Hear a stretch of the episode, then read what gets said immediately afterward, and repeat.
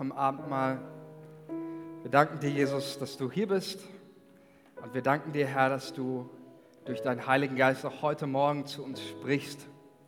Und mein Gebet ist, dass du heute unsere Herzensaugen öffnest, dass wir Einblick bekommen in das, wer du bist und das, was du für uns getan hast. In Jesu Namen. Amen. Amen. Ja, ihr dürft euch gerne setzen. Menex, ich klaue mal deinen Notenständer, ja.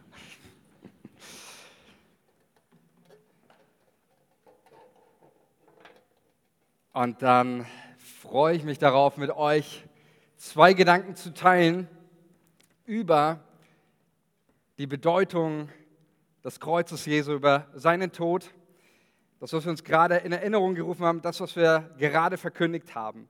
Und bevor ich auf die, die euch einfach dann kurz mit reinnehme, und wir dann in diese Segnungszeit reingehen, möchte ich euch einfach nochmal zuallererst ermutigen, bei unseren Gebetszeiten mit dabei. Die Anfangszeit immer so 22, 24 Leute da.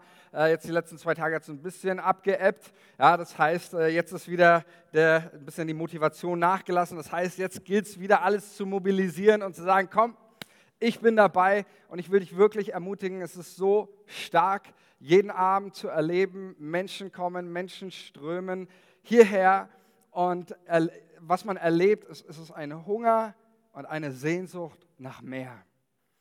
Und das drücken wir mit diesen 21 Tagen Gebet und Fasten aus, dass wir sagen, Gott, wir wollen mehr von dir, wir wollen uns abhängig machen von dir.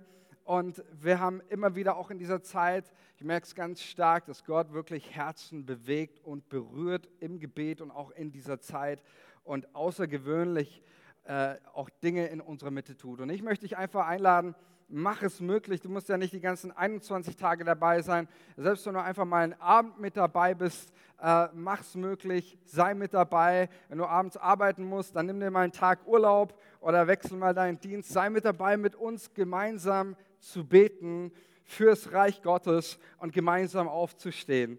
Das möchte ich einfach euch so nochmal mitgeben ähm, weil ich glaube, dass es extrem wichtig ist, auch diese Zeit für uns als Kirche und für dich persönlich. Und deswegen haben wir auch so die letzten, ähm, die, letzten die, die nächsten drei, ab heute drei Sonntage unter ein bestimmtes Motto gestellt. Und heute haben wir Abendmahl gefeiert. Nächsten Sonntag werden wir einen Schwerpunkt auf Heilung legen. Wir wollen hier in unserem Gottesdienst in unserer Mitte für Heilung beten und wir glauben und wir wollen es glauben, dass Gott in unserer Mitte Wunder tut. Amen. Ich weiß, manches Mal ist es gar nicht so einfach. Und ich kenne das selber, wenn mir der Glaube fehlt für Heilung. Deswegen habe ich gerade ganz bewusst gesagt, wir wollen es glauben. Weil wenn ich in die Bibel schaue, dann verstehe ich eines, Gott will heilen. Amen. Und manchmal fehlt mir der Glaube und deswegen sage ich, ich will es glauben. Hilf meinem Unglauben, Herr. Und ähm, ich glaube, dass auch am nächsten Sonntag Gott in unserer Mitte mächtig wirken wird. Das heißt, wenn du krank bist, wenn du zu Hause bist oder du hast eine, eine, eine, kranke Person in deinem Umfeld, an deinem Arbeitsplatz, wo auch immer, bring ihn hier mit in Gottesdienst. Wir werden dafür beten, dass Gott sich mächtig erweist in dem Leben der Person. Okay? Wenn du irgendjemanden hast, vielleicht jemanden auf der Straße kennst, auf der Straße triffst, bring ihn mit da wo Jesus war, waren immer Kranke. Das heißt ganz oft, dass die, die, die, die, vor allem die Kranken, die sind zu ihm hingerannt. Die waren um ihn herum, ständig. Jesus hatte keine Berührungsängste mit Kranken, mit gar keiner Krankheit. Nicht mal mit den Schlimmsten. In der Bibel heißt es, es ging nächsten Sonntag. Wir beten auch dafür unter der Woche immer wieder, dass das passiert. Und wir wollen nächsten Sonntag da einen Schwerpunkt drauf legen und gerade auch für körperlich und seelisch kranke Menschen beten in unserer Mitte. Und am nächsten Sonntag drauf werden wir dann hier einen Taufgottesdienst haben, wo wir Menschen taufen. Und ich weiß, der eine oder andere hat sich auch schon angemeldet. Ich will es nochmal aussprechen, wenn du hier bist. In der Bibel heißt es, die, die gläubig wurden, ließen sich taufen. Es war völlig klar für die Leute, wenn ich, wenn ich Jesus, an Jesus glaube, dann lasse ich mich taufen. Das gehört mit dazu. Und ich lade dich ein, wenn du noch nicht getauft bist ähm, und an Jesus glaubst, dann komm Sonntag, das ist der 6. November, und lass dich, äh, lass dich hier taufen. So, jetzt muss ich mal noch einen Schluck Wasser trinken. Okay. Ich möchte über zwei Gedanken sprechen, kurz und knackig, über die Bedeutung des Todes Jesu. Vielleicht geht es dir so, dass du schon mal ähm, im Gespräch warst mit jemandem und du musstest jemanden, wer auch immer das war, ein Arbeitskollege und in deiner Familie ähm, oder deinen Kindern erklären, warum ist Jesus gestorben. Hat jemand schon mal so eine Situation gehabt? Okay, ich sehe, wir, wir, wir können noch zulegen. Äh, das ist nämlich der Kern des Evangeliums, ähm, warum Jesus gestorben ist. Äh, ich hatte das öfters damals auch in meiner Schulklasse oder damals auch, ähm, wo, ich, wo ich gearbeitet habe. Ich habe vier Jahre auf dem Bau gearbeitet und äh, wir hatten öfters mal Gespräche darüber. Und eine Frage, die Menschen ganz oft stellen und bewegen, jetzt auch neulich meine eigenen Kinder, die Frage, warum musste Jesus eigentlich sterben? Und dann kommst du ins, ins, Nachdenken und überlegst, okay, wie kann ich das den Menschen jetzt irgendwie plausibel erklären? Ähm, wie kann ich das ähm, einer Person, die da überhaupt keinen biblischen Background hat, hatten ja die biblischen oder neutestamentlichen Autoren, als sie auch über den Tod Jesu gesprochen hatten. Es gab ja keine Parallele eigentlich, dass man sagen könnte, ja, guck mal, das ist schon bekannt, äh, sondern sie mussten sich in die Gedankenwelt der Menschen reindenken und haben dann Bilder genommen, oder einfach ähm, Gedankengänge genommen, die den Menschen gewöhnlich waren in der damaligen Zeit und haben darüber erklärt, warum Jesus am Kreuz gestorben ist. Und ein Gedankengang, Römer 5, den möchte ich mit euch als erstes teilen. Ich möchte mit euch diesen Text lesen. Da geht es um den Beweis. Ähm, und ich lese diesen Text. Der Text ist selbsterklärend. Ich muss dazu nichts sagen. Lass das Wort Gottes auf dich wirken. Da ist es in Römer 5, Vers 1. Nachdem wir nun aufgrund des Glaubens für gerecht erklärt worden sind, haben wir Frieden mit Gott durch Jesus Christus, unseren Herrn. Durch ihn haben wir freien Zugang zu der Gnade bekommen, die jetzt Grundlage unseres Lebens ist. Und im Glauben nehmen wir das auch in Anspruch. Darüber hinaus haben wir eine Hoffnung, die uns mit an Gottes Herrlichkeit teilhaben. Doch nicht nur darüber freuen wir uns, wir freuen uns auch über die Nöte, die wir jetzt durchmachen. Denn wir wissen, dass Not uns lehrt, durchzuhalten. Und wer gelernt hat, durchzuhalten, der ist bewährt. Und bewährt zu sein, festigt die Hoffnung und enttäuscht. Denn Gott hat uns den Heiligen Geist gegeben und hat unser Herz durch ihn mit der Gewissheit erfüllt, dass er uns liebt. Christus starb für uns zu einer Zeit, als wir noch ohnmächtig der Sünde ausgeliefert waren. Er starb für Menschen, die Gott den Rücken gekehrt hatten. Nun ist es ja schon unwahrscheinlich genug, dass jemand sein Leben für einen unschuldigen Menschen opfert. Eher noch würde man es vielleicht für einen besonderen, edlen Menschen tun. Gott hingegen beweist uns seine Liebe dadurch, dass Christus für uns starb, als wir noch Sünder waren. Ich möchte auf Vers 8 eingehen, in dem Paulus etwas aufgreift. Nämlich Paulus greift das Denken der Griechen und äh, Römer auf. Er taucht, sage ich mal, in die Gedankenwelt der Griechen und der Römer auf, äh, ein, wo es das, das, das höchste aller Gefühle war, der größte Liebesbeweis, wenn jemand sein Leben gibt für eine gute Sache. Ja, also die, ich meine, das war noch ein bisschen vor Christus, die Spartaner, die Griechen, aber dann auch zur Zeit Jesu, ähm, die Kämpfer oder Krieger im römischen Imperium. Für die war es das höchste und der größte Beweis an Loyalität und Solidarität und Liebe, wenn sie ihr Leben geopfert haben für das römische Imperium, für den Kaiser oder was auch immer. Das war die höchste Ehre und die höchste Auszeichnung und der größte Beweis, den du an Liebe und Solidarität bringen konntest. Und diesen Gedankengang, den greift Paulus auf. Ist ganz interessant, dass er hier, Paulus schreibt dem Römer an eher heidnisch, also Leute, die jetzt keinen äh, jüdischen Background haben, äh, schreibt an diese Leute, äh, zumindest die zum großen Teil diesen Background nicht haben, greift eben was komplett neues Bild auf und sagt, Leute, hey, das kennt ihr. Das kennt ihr aus eurem Leben, wir kennen das auch aus all den Actionfilmen und sonst was, wo am Ende der große Held sich opfert und hinstellt und die Kugeln einfängt und dann äh, für was auch immer seine Flamme stirbt oder für den Präsidenten oder was auch immer. Wir kennen das auch aus unserer modernen Welt. Und Paulus greift das auf und sagt dann aber, äh, beweist seine Liebe, indem Jesus für uns starb und zwar nicht für einen Haufen edler Menschen oder eigentlich für eine gute Sache, sondern für einen Haufen Sünder wie du und mich. Das ist der, und Paulus nennt das, das ist der ultimative Liebesbeweis Gottes an dich und an die Menschheit. Ja, ein Beweis ist ja auch etwas, das dient zu, in einem, ähm, in einem Beweis oder dient ein Beweis zur Überzeugung des Richters. Ja, also wenn die Beweislast so stark ist, dann werden alle anderen Zweifel, die es noch gibt, ausgeräumt und, für nichtig erklärt. Dann ist die Sachlage klar. Und das genau das meint Gott, das tut Gott. Er räumt alle Zweifel mit dem Kreuz, mit seinem Sterben, räumt Gott alle Zweifel aus und beweist ein für alle Mal, dass du und ich geliebt sind. Halleluja, oder? Er beweist es. Und er beweist es nicht einfach irgendwie nur so. Ich sage mal, es gibt ja viele Möglichkeiten, seine Liebe zu beweisen, auch in dieser Welt. Du kaufst deiner Frau einen Strauß Blumen oder machst mal die Geschirrspülmaschine zu Hause oder äh, ich weiß nicht, was dir noch einfällt. Ähm, aber Gott beweist seine Liebe mit dem Höchsten, was es gibt. Er stirbt für uns. Und das ist die erste Deutung des Todes Jesu. Du brauchst im Angesicht, in Anbetracht vom Kreuz Jesu, brauchst du keine Zweifel mehr haben. Bin ich von Gott geliebt? Bin ich ihm wichtig? Hat mein Leben Bedeutung? Mit dem Tod Jesu beweist Gott dir, dass all diese Zweifel du wirklich weit aus dem Fenster rausschmeißen kannst und dass du immer und immer wissen darfst, dass du geliebt bist von Gott. Amen. Darf ich mal einen Applaus hören? Unser Gott ist gut. Ich weiß doch, dass ihr dabei seid.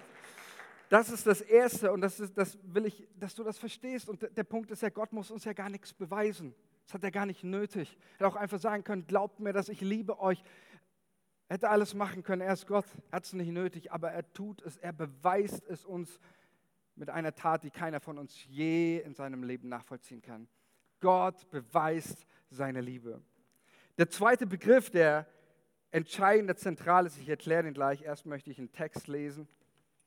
Und dann, denn darin sind alle Menschen gleich. Alle Menschen sind gleich. Alle sind schuldig geworden und spiegeln nicht mehr, spiegeln nicht mehr die Herrlichkeit wider, die Gott den Menschen ursprünglich verliehen hatte. Aber was sich keiner verdienen kann, schenkt Gott in seiner Güte. Er nimmt uns an, weil Jesus Christus uns erlöst hat. Um unserer Schuld zu sühnen, hat Gott seinen Sohn am Kreuz vor aller Welt sterben lassen. Hier kommt das Wort Sühne vor. Sühne ähm, ist in der, in, der, also hinter, in der Theologie steckt hinter dem Begriff Sühne ein ganzes Konzept. Äh, ich habe zu einem ganz großen Teil äh, meine Abschlussarbeit, meine Facharbeit äh, darüber geschrieben. Und du kannst zur Sühne, kannst du, ähm, kannst dir jahrelang Bücher durchlesen. Ähm, da steckt ein ganzes Konzept dahinter, aber die Grundlinien dieses Gedankens sind sehr simpel. So wie eigentlich die meisten Dinge in der Bibel. Sehr simpel und einfach zu verstehen. Sühne beginnt mit einem, wie soll ich sagen, mit einem, setzt ein, das Fehlverhalten eines Menschen voraus. Und Paulus schreibt das ja hier in Römer 3, 22, darin sind alle Menschen gleich.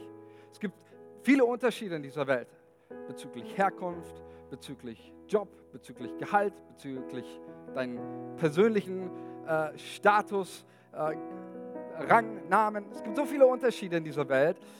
Aber die Bibel sagt, in einem Punkt sind alle Menschen gleich. Da kannst du noch so vegan leben, noch so umweltbewusst, deine 20 E-Autos fahren. Äh, keine Frage, Umweltbewusstsein ist gut, ja? Nicht falsch verstehen. Aber all das, was du versuchst, an guten Dingen zu tun, vor Gott macht das dich nicht gut. Denn die Bibel sagt ganz klar, und wenn du mal ehrlich bist und in dein Herz schaust, dann weißt du, da gibt es Dinge, die sind nicht gut, oder? Wenn ich in mein Herz schaue, ich weiß, ich habe vor Gott gar nichts vorzuweisen. Und die Bibel sagt genau das, und das ist der Grundgedanke mit diesem Sühne startet. Es beginnt damit, dass am Anfang der Weltgeschichte ein fataler Fehler begangen wurde. Und dieser Fehler nennt die Bibel Sünde. Ganz kurz für die, die hier keinen Einblick haben, aber auch für die, die, die das schon x-mal gehört haben. Ich gebe nur einen kurzen Abriss. Wir wissen, Gott schuf den Menschen von Anfang an, Garten Eden, nach seinem Ebenbild. Beziehung mit ihm, Gemeinschaft, das volle Leben, die volle Freiheit. die Weite, die Unendlichkeit. Alles durfte der Mensch erleben an Fülle, an Leben, an Gutem, an Gegenwart Gottes, an Gemeinschaft mit ihm. Nur eine einzige Sache durfte er nicht vom Baum der Erkenntnis essen. Und Adam war Gott ungehorsam und Eva. Sie stehen für die, repräsentieren die Menschheit. Sie waren Gott ungehorsam, sie essen von diesem Früchtenbaum der Erkenntnis Empfehlung, also Fehler. Mit diesem Fehler wird das Beziehungsverhältnis zwischen Gott und Mensch grundlegend zerstört. Und es geht nicht darum, dass die Beziehung seit dem Fehler Adams so ein paar Macken bekommen hat und so einen minimalen Vertrauensverlust. Naja, okay, ist halt mal passiert, kann man ein Auge zudrücken. Es geht um ein völliges, völlig ein abgeschnitten vom Leben, abgeschnitten vom Segen, dem Tod und seinen Schatten ausgeliefert, den Tod und seinen Folgen von Mord, von Hass, von Ehebruch, von all den dunklen Gedanken. Das ist der Staat, wo die Sünde geherrscht hat. Adams Fehler ist nicht, wird nicht nur die Beziehung zu Gott, zwischen Gott und Mensch gestört, sie wird komplett zerstört. Komplett. Aber weil Gott den Menschen liebt und weil er nicht aufgibt und weil er nicht loslässt und weil er nicht die beleidigte Leberwurst spielt und sagt, na gut, sondern weil Gott den Menschen liebt, führt er ein Konzept ein und dieses Konzept heißt Sühne. Und in diesem Konzept, ist jenes Spielzeug kaputt gegangen, kannst du das wieder heile machen. Kannst du das wieder reparieren? Kannst du das wieder richtig stellen, dass es wieder so wird, wie es vorher war, wie früher? Und genau das ist der Grundgedanke von Sühne. Es geht um Wiedergutmachung. Und deswegen führt Gott durch Mose die Gesetze ein. Die Gesetze zu Opferungen. Und im ganzen israelitischen Opferkult des Alten Testaments geht es immer wieder darum, um diese Beziehung wiederherzustellen, indem das Volk Israel ein unschuldiges Tier nehmen musste und dieses Tier wurde getötet, wurde geschlachtet und dann wird durch dieses Opfer, was gebracht wird, ein Stück weit, soll die Beziehung zwischen Gott und dem Mensch wieder hergestellt werden. Aber wenn wir das Alte Testament richtig lesen aus dem Blick des Neuen Testamentes, dann wissen wir, dass alles war nur ein Schatten. Alles war nie die eigentliche Intention Gottes, sondern alles, was wir hier lesen an Opferungen, war immer nur ein großer Hinweis auf das, was einmal kommen sollte, an außergewöhnlichen, endgültigen Opfern, nämlich Jesus Christus. Das sind die ganzen, wie so ein, wie so ein Wegweiser, wie ein, ein großer Hinweis auf das, auf etwas viel Größeres, was noch kommt. Und ich möchte mit euch hier einen Text lesen, der das sehr gut beschreibt. Ist nicht äh, aus der Bibel, sondern ist von einem Kirchenvater. Da können wir die nächste Folie mal nochmal anwenden. Er hat einen genialen Gedanken zu, zum, äh, zum, wie sagt man, einen genialen Gedanken entfaltet, der sehr gut beschreibt, was Jesus getan hat und was Sühne meint. Als Irenäus von Lyon, er war Bischof dort, 130 nach Christus, geboren, etwa 180, gestorben, kommt aus der Türkei ist einer der bedeutendsten Kirchen, wird am 28. Juni wird an ihn gedacht und erinnert. Und ihm haben wir einiges zu verdanken, was wir auch an, an Klarheit über Jesus haben. Er hat fünf Bücher geschrieben und alle seine fünf Bücher hießen Gegen die Irrlehren. Adversus Heresis, sein Titel. Und er hat sich mit den grundlegenden Irrlehren in, in der frühen Kirche auseinandergesetzt und gegen die Irrlehrer, ich sag's mal, geschossen.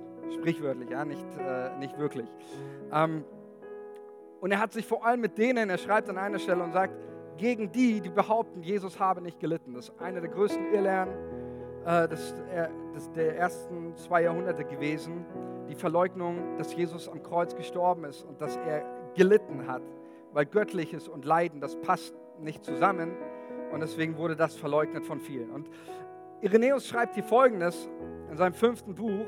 Da schreibt er, und nicht nur auf den Wegen, wie wir vorhin, sie vorhin besprochen haben, hat der Herr den Vater und sich selbst geoffenbart, sondern auch direkt durch sein Leiden, indem er nämlich den Ungehorsam des Menschen, der sich am Anfang am Holz ereignete, auflöste, wurde er gehorsam bis zum Tod, bis zum Tod am Kreuz und heilte den Ungehorsam, der sich am Holz ereignet hatte, durch den Gehorsam, der sich am Holz ereignete. Verständlich? Nee, okay, ich erkläre es euch, was, was äh, Irenäus meint. Ist auch ein bisschen äh, komplexer Satz. So. Die griechischen Bibel, die auch die, die Jünger Jesu auch gelesen haben, äh, die zur damaligen Zeit völlig geläufig war, ist Baum der Erkenntnis und Kreuz Jesu ein und dasselbe Wort. Holz, Xylon. Ähm, Baum steht einfach für Holz und auch das Kreuz Jesu, auch im Neuen Testament wird das manchmal einfach nur als Holz bezeichnet. Verflucht ist der, der am Holz hängt, heißt es. Also das sind zwei, ist ein und derselbe Begriff im Grundtext. Baum der Erkenntnis, Holz und das Kreuz, Holz. Und Irenäus, sein Gedanke, den er entfaltet, ich hoffe, ihr kommt hier mit, weil der ist wirklich, der hat ich finde, der hat es richtig in sich.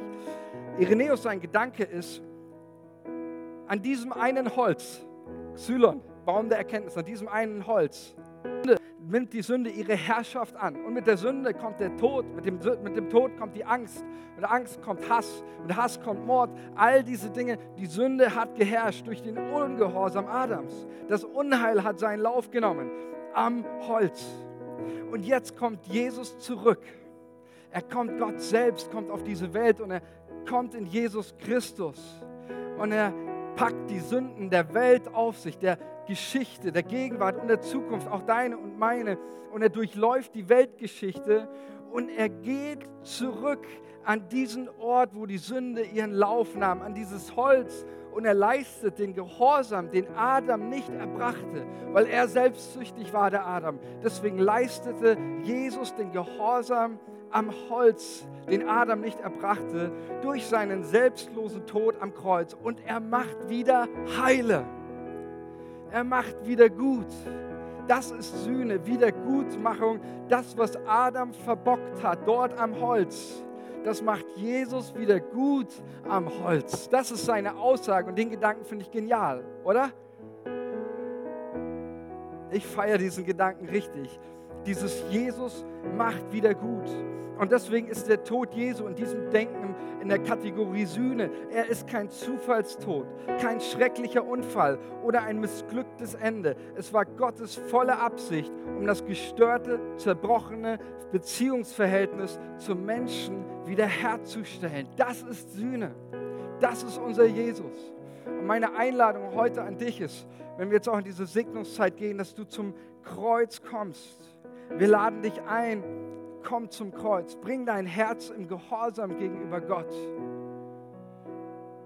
komm zu, den, zu, dem Gott, der sagt, fragst vielleicht Gott genauso für dein Leben, Vater im Himmel, Papa im Himmel, kannst du wieder heile machen? Kannst du wieder gut machen? Kannst du wieder reparieren? Jesus sagte, ja, das kann ich, denn dazu bin ich in diese Welt gekommen, um wieder gut zu machen, was du verbockt hast, um dein verlorenes Beziehungsverhältnis zu Gott wiederherzustellen. Und in dieser Beziehung und Gemeinschaft mit ihm erlebst du die Freude, all das hast du durch Jesus wir laden dich jetzt ein, einfach, ich lade jetzt auch Leute, die zum Gebet äh, dich gefragt haben, vielleicht könnt ihr schon mal vorne kommen. Wir wollen jetzt hier vorne stehen, uns platzieren. Und wir laden dich ein jetzt. Du darfst zu dem Gott kommen, der, dieser Begriff Sühne, der drückt es aus. Der Gott möchte wieder gut machen in deinem Leben. Lass dich segnen. Empfange von ihm. Er ist da. Er hat bewiesen, dass er dich liebt. Und trotz seiner Heiligkeit lädt er dich ein, in seine Gegenwart zu kommen, von ihm zu empfangen. Und wenn du hier bist und du kennst Jesus nicht, dann möchte ich auch dich ermutigen, komm nach vorne, spreche eine Person an und sage, ich möchte mein Leben Jesus geben. Ich möchte von nun an ihm folgen. Ich will eine Entscheidung für ihn treffen. Ich will mich kaufen lassen und mit ihm gehen. Komm, lass uns nochmal gemeinsam aufstehen. Und ich möchte für uns beten und segnen. Und dann möchte ich euch ermutigen, komm, lasst euch segnen, kommt zum Kreuz. Der Weg zu Gott ist frei. Durch Jesus ist wieder Beziehung zu ihm möglich. Durch Jesus haben wir Zugang zu Gott. Und das dürfen wir tun im Glauben. Und wir beten auch in diesem Moment, dass der Geist Gottes mächtig an euren Herzen wirkt. Dass Leute hier Offenbarungen haben über die Liebe Gottes. Jesus, ich danke dir von ganzem Herzen, dass du es uns ein für alle Mal bewiesen hast dass niemand hier sitzen muss und einen einzigen Zweifel daran haben sollte, dass er geliebt ist von dir. Du hast es uns bewiesen. Und ich danke dir, Jesus, dass du Sühne für uns erwirkt hast, das, was wir verbockt haben. Das hast du wiederhergestellt. Und an dem Holz, wo Unheil stattfand und wo das Unheil seinen Auslöser hatte, da hast du das Unheil gewendet. Du bist zurückgegangen an den Ort, wo der erste Fehler getan worden ist und hast es wieder gut gemacht. Und ich bete, Vater, in Jesu Namen, dass heute hier jeder deine Güte erlebt. In Jesu Namen. Amen. Wir haben auch hier die Möglichkeit, jeder, der jetzt sagt, ich möchte für mich beten lassen, ähm, wir haben auch die Möglichkeit, ähm, sich salben, einfach einen Beter und wir haben hier äh, Schälchen und Öl und dann signieren wir dir ein Kreuzzeichen. Das ähm, Öl ist Zeichen für den Heiligen Geist und wir glauben, dass es nicht nur eine Symbolik ist, sondern dass Gott in unserer Mitte wirkt und äh, auch dadurch Befreiung und Reinigung schenkt. Das heißt, wenn du das möchtest, zusätzlich zum Gebet, dann sprech einfach hier jemanden an und dann